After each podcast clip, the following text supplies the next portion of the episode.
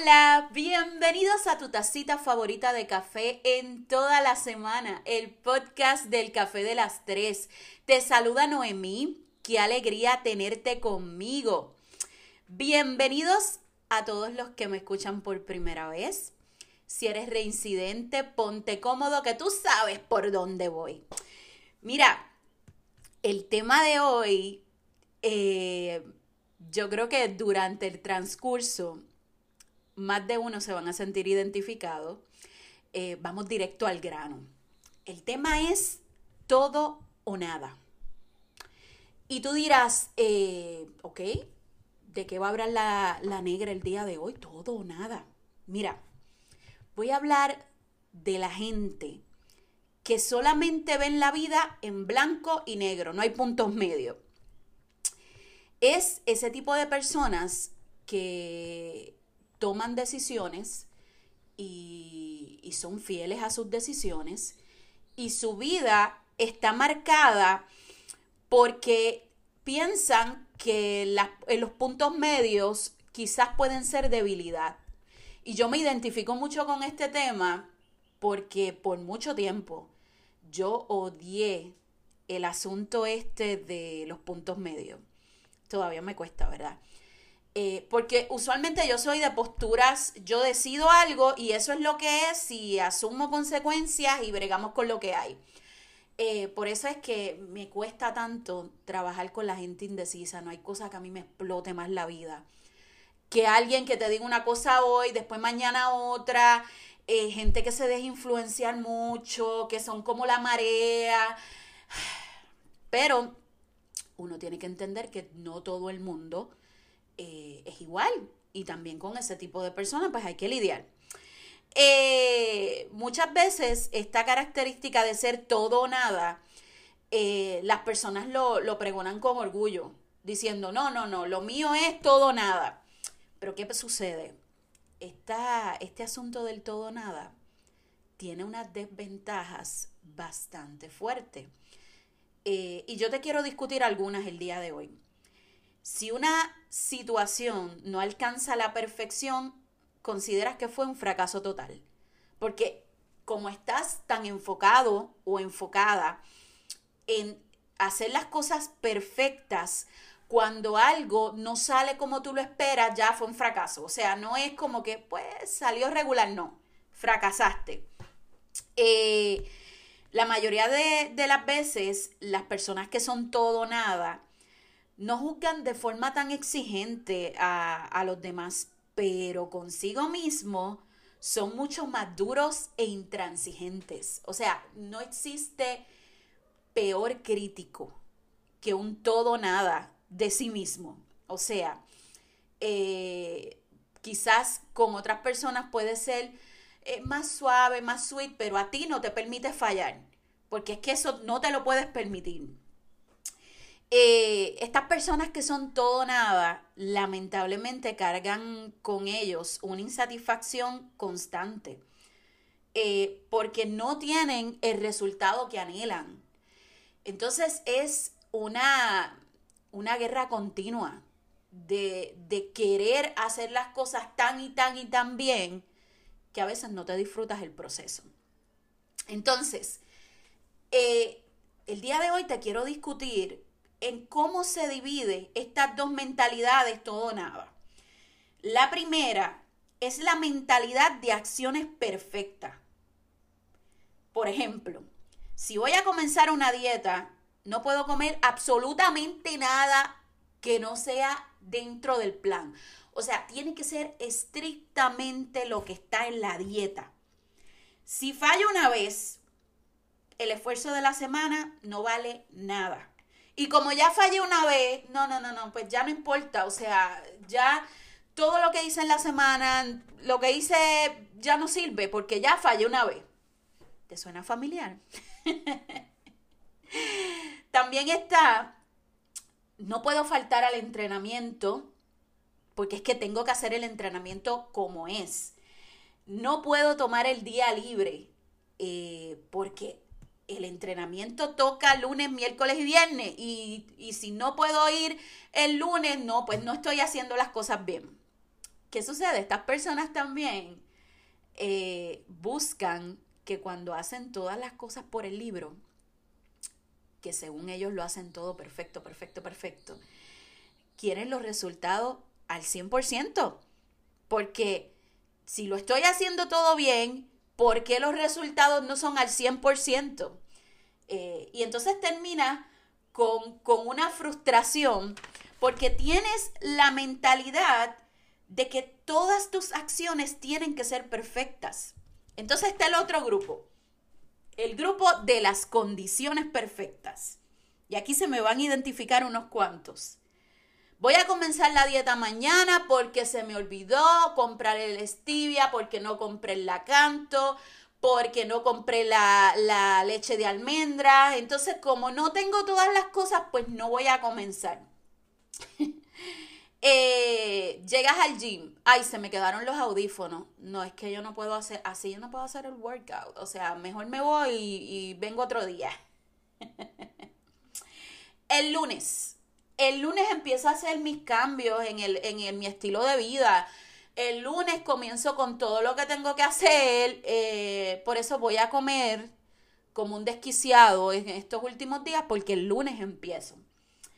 Eh, este tipo de personas, si las condiciones para empezar un proyecto no son ideales, no lo empiezan porque piensan que van a, perder tiempo. Y a mí siempre me ha llamado la atención, particularmente ese, ese afán de la gente de querer empezar ciclos los lunes. El café de las tres sale los lunes porque usualmente es el día que era un poquito más pesado para mí. Y, fue una manera de contrarrestar, contrarrestar mi lunes. Y ha funcionado increíble. O sea, el lunes se ha convertido en mi día favorito. Sea que tenga escrito, sea que tenga podcast. O sea, yo el lunes amanezco pompea porque el café de las tres sale. Y les tengo que ser honesta, y esto es una confesión aislada. A mí me importa bien poco si el escrito se comparte o no se comparte, si mucha gente me escucha o no. esto a mí me da una satisfacción tan y tan grande, de verdad, de yo poder simplemente expresarme como soy, como quiero. Entonces, eh, de alguna forma el café de las tres se ha convertido en, en esa, ese remedio santo para los lunes. Pero sí me llama la atención cómo la gente espera que sus acciones siempre sean perfectas para que las cosas den resultado o que las condiciones del entorno sean perfectos. Eh, te voy a dar algunos ejemplos que a lo mejor te ha pasado o quizás conoces a alguien que, te pueda, que le pueda haber pasado. No voy a salir a compartir con los amigos porque trabajo mañana y para tomarme una cerveza y ya, para eso no voy. que, mucho pecamos de eso, de que pensamos que, que compartir con los amigos tiene que ser algo que tú inviertas toda la noche y llegues gateando a tu casa y no podamos hacer un balance de ir un ratito, regresar temprano porque mañana trabajas y ya. Eh, la próxima, tengo antojos de algo dulce. Ya me comí una dona. Dame tres más y total. Ya yo me fui por el chorro. Miren, a mí me costó bastante, quizás los ejemplos que le pongo más bien son, son en aspectos de comida y nutrición, porque pues fue lo más que me costó a mí. Eh, yo creo que cuando yo me di cuenta de que ya yo había pasado a otro nivel, es cuando por fin pude pecar, de alguna forma pecar, digo, de, de fallar, comerme algo que quizás no estaba dentro del plan. No sentirme culpable y no tener la tendencia de decir, ah, ya la cagué, pues como ya la cagué, voy a seguir por ahí por abajo comiendo. No, no, no. Actualmente, feliz de la vida, puedo desayunarme, qué sé yo, un sándwich. Eh, no tenía que a veces digo, ay, sí, me siento culpable, pero el resto del día hago las cosas como son. Eh, me ha costado bastante esa parte, porque sí, soy de la gente del todo nada. Pero con el paso del tiempo, pues entendí que la mejor manera de yo mantenerme fiel a, mis principios era esa, teniendo un poquito de flexibilidad. Eh, la próxima. Esta semana solamente puedo ir dos días al gym. Y como solamente puedo ir dos días, ay no, yo empiezo mejor el lunes y el lunes le doy con todo. Me coge esta semana free, pues ¿y para qué yo voy a ir dos días?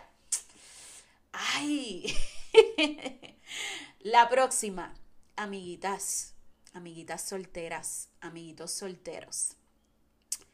Ay, ese hombre tiene muchas cualidades que me gustan, pero no sé, es que tiene este detallito, yo mejor ni lo intento.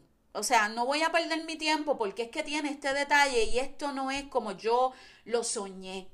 Yo entonces voy a esperar que llegue el príncipe azul o la princesa. La próxima, me están ofreciendo este trabajo. Pero es que yo esperaba un trabajo que tuviese por lo menos dos semanas de vacaciones, sábado y domingo libre. Eh, y este que me están ofreciendo, la paga es buena, pero yo mejor voy a esperar a que aparezca un trabajo mejorcito. ¿Qué sucede? Con todos estos ejemplos, eh, lamentablemente nos ponemos en una situación donde siempre queremos algo mejor. Y aclaro, no está mal aspirar a cosas mejores. Yo creo que en, muchos de los podcasts yo te, yo te eh, incito a que siempre debemos aspirar a más pero hay que tener ojo y cuidado que por siempre estar buscando la perfección, terminemos, como diría doña Mami, sin la soga y sin la cabra. ¿Qué podemos hacer? O sea, ya tengo el problema, ya después de discutir todo eso, en este momento tú estás diciendo, sí, en definitiva, yo soy una persona con mentalidad todo nada. ¿Qué vas a hacer? Pues mira, te tengo malas noticias. Las situaciones van a seguir ahí. O sea, la oportunidad perfecta nunca va a llegar. Nunca va a llegar la oportunidad perfecta de tú abrir tu propio negocio, de tener todo el equipo necesario para abrir un, un, eh, negocio donde tú puedas eh, ser tu propio jefe. Nunca vas a tener todo el equipo que necesitas para grabar tu propio podcast. Tienes que lanzarte con lo que tengas nunca vas a tener todo accesible para empezar a perder peso. A veces cuando, cuando, y aquí me voy a detener un poco porque a mí me, me explota la cabeza cuando las personas empiezan a poner excusa eh, por el asunto de la pérdida de peso. A veces son excusas tan estúpidas como que, ay, es que yo no tengo tiempo para ir a un gimnasio. Y tú le dices, tienes opciones en tu casa. No, pero es que yo no me gusta hacerlo en casa porque es que me enzorro. Y tú, cuando empiezan con esa, con esa cantidad de excusas, tú dices, ven acá que tú eres un toddler de, de 4 o 5 años que no tienes la capacidad de, de dominar tu cuerpo y decir, esto es lo que voy a hacer. Entonces, a veces la gente se concentra en excusas tan tontas para no hacer lo que tienen que hacer, porque quieren que todo sea perfecto.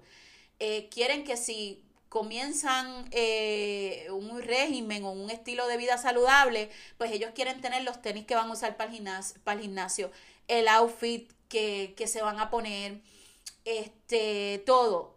Cuando tú descubres después de un tiempo que tú vas al gimnasio, tú descubres que a veces los pantalones más gastados son los más cómodos porque son los que no se te marcan y demás. Y esto nos pasa con todo. O sea, eh, buscamos y buscamos tantas excusas para no hacer lo que nos toca. Eh, y entonces es preciso entender que, que esa perfección de las circunstancias y de las acciones, eso nunca va a llegar. Eh, otro punto que yo diría que estoy en ese proceso ahora mismo eh, lo comparto con ustedes con mucho orgullo y cariño, ¿verdad? El gris puede ser bien chulo.